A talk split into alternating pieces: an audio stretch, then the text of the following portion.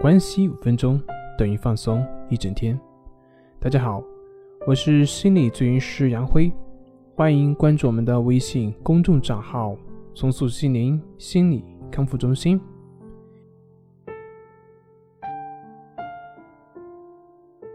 今天要分享的作品是焦虑症对于工作的影响。那么在下面我会用神经症来代替焦虑症，因为神经症的范围更广。它包含了抑郁、焦虑、强迫等等等等。其实，神经症不仅会影响我们对于人际关系的处理，同时呢，还会让我们对于自己的工作疲于应对。那么，神经症是怎么样影响到我们的工作的呢？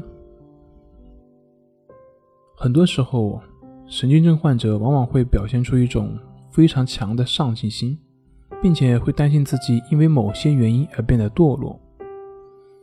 他们总是会被一种病态的需求所影响，往往会忽略自己内心真正的需要。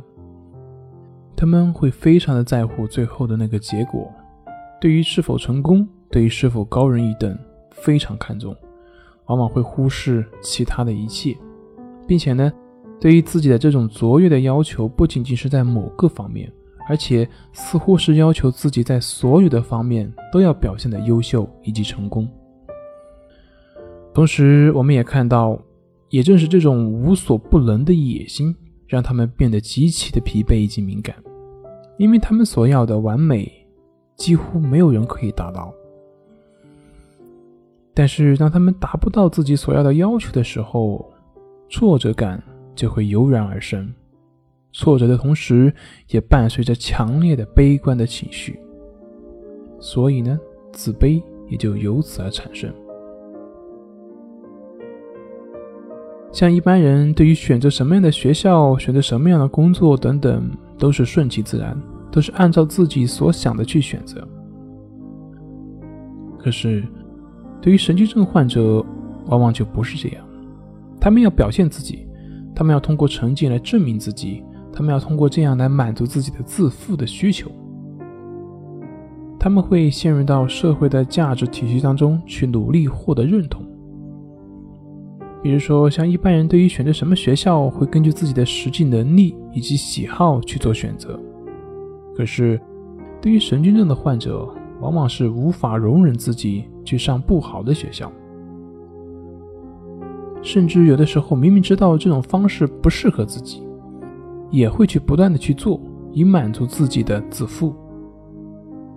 像上大学啊。研究生呢，博士生呢，公务员呢，外企啊，留学啊，等等等等，这些外界所认同的标签，都可以成为他用来维护自负的一种手段。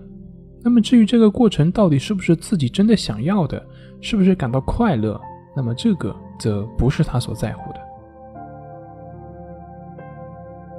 曾经了解过一位来访者，他在做职业的时候，关注的并不是这个职业本身，而是这个职业够不够风光。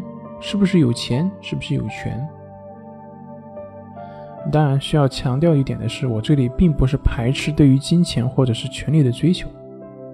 我并不是说这样不好，而是说，如果得到权力或者是金钱，只是一种让自己感觉高高在上的一种手段，你的目的只是用来维系自己的优越感，那得到的时候呢，就会趾高气昂。但没有得到的时候，就会表现得怀才不遇，或者对社会感到很愤恨，并且这样的过程也很难给追求者以快乐，这只会成为他的一种负担，一种枷锁。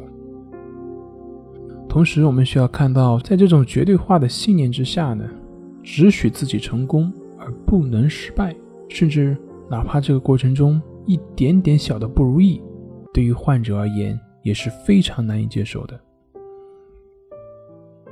所以，当我们被这种自负所驱使而疲于奔命的时候，我们应该停下来去反思一下，为什么会有这些要求以及规条？这些反映出我们一直在追求什么呢？对我们又有怎么样的意义呢？试着去发现这些驱力背后所隐藏的东西，比一味的跟自己较劲。追求成功要好得多。好了，今天就分享到这里，咱们下回再见。